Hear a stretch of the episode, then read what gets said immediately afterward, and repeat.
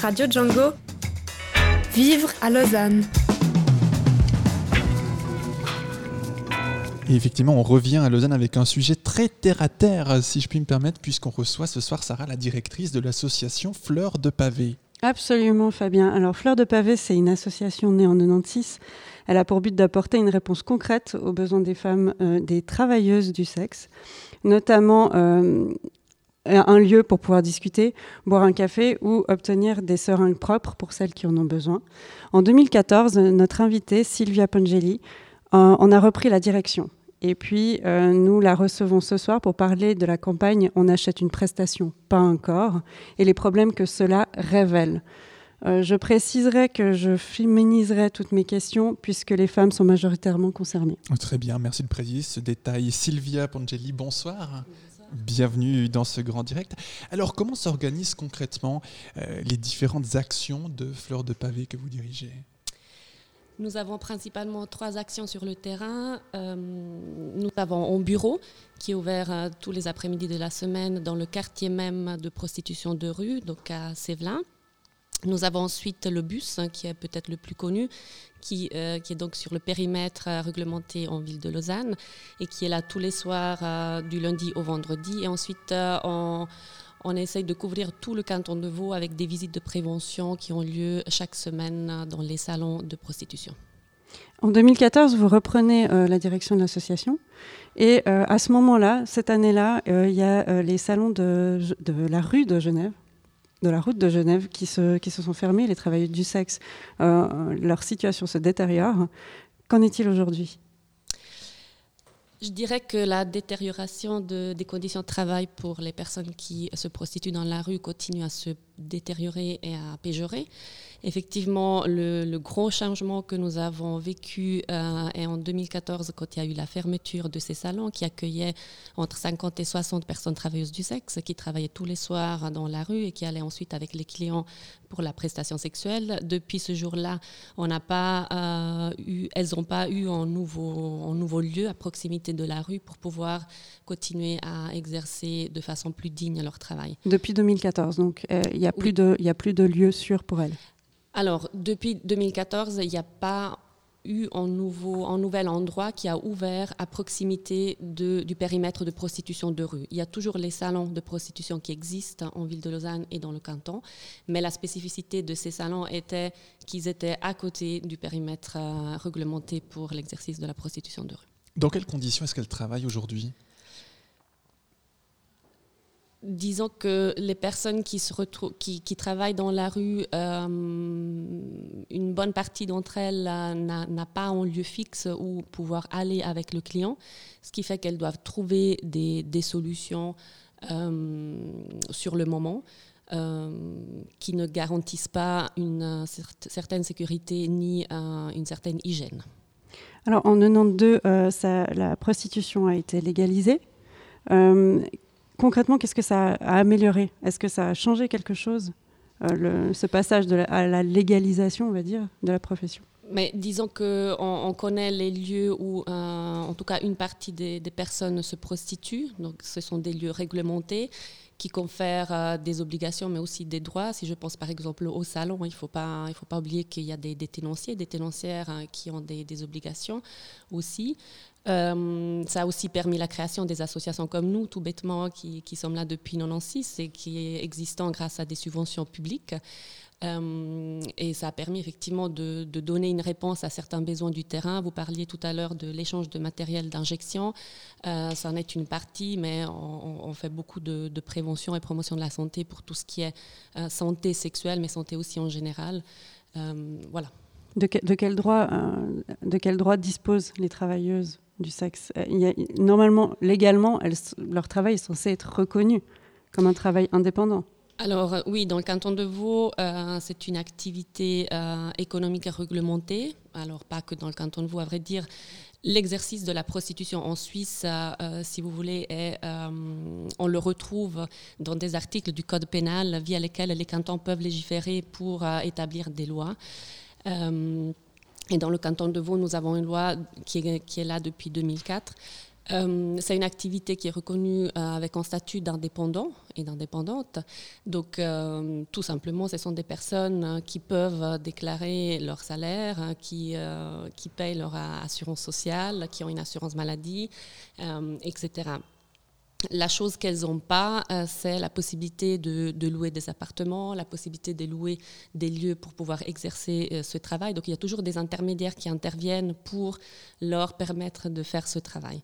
Donc c'est ça où, euh, oui, c'est une activité réglementée, mais elle n'est pas reconnue en tant que telle dans ce sens-là. Et c'est là qu'on on essaye de défendre ce, statut.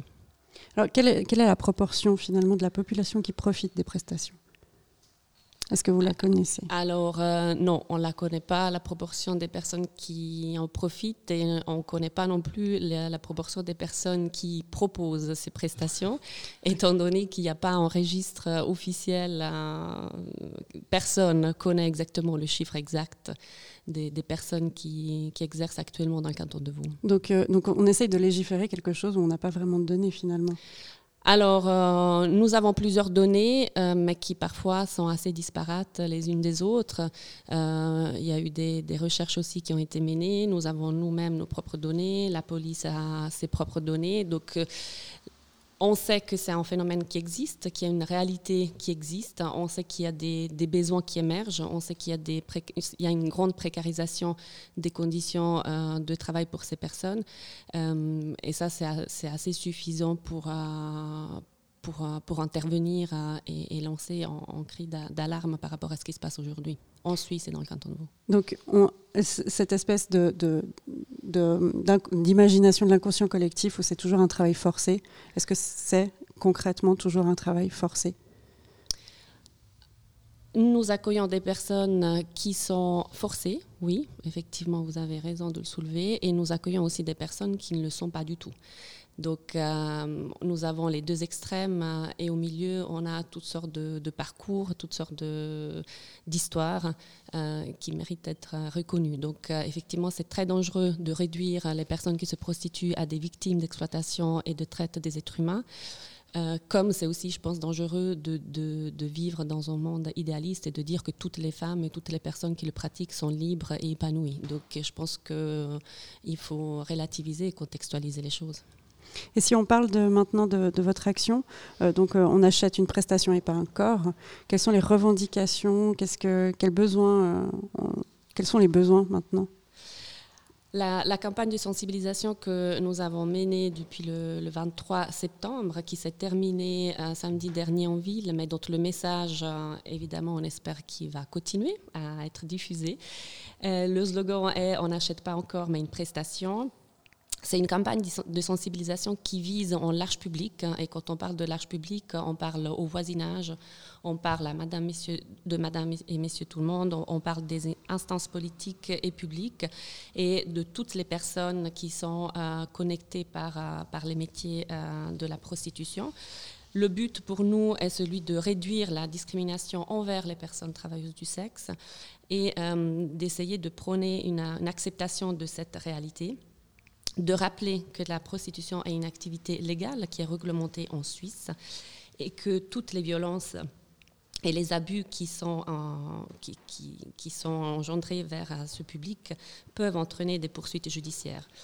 Euh, ça, c'est vraiment nos objectifs principaux de cette campagne que nous avons menée avec euh, deux, deux, axes d'action, si je peux dire comme ça, en affichage routier dans le quartier même de Sévelin qui a été euh, visible pendant deux semaines avec le slogan On n'achète pas encore, mais une prestation. Et ensuite, une demi-journée de mobilisation en ville de Lausanne sur l'esplanade de Saint-Laurent samedi matin avec une performance artistique. Comment est-ce qu'on peut soutenir cette, euh, cette action et les futures actions que vous portez? Très concrètement, euh, en devenant membre de l'association Fleur de Pavé.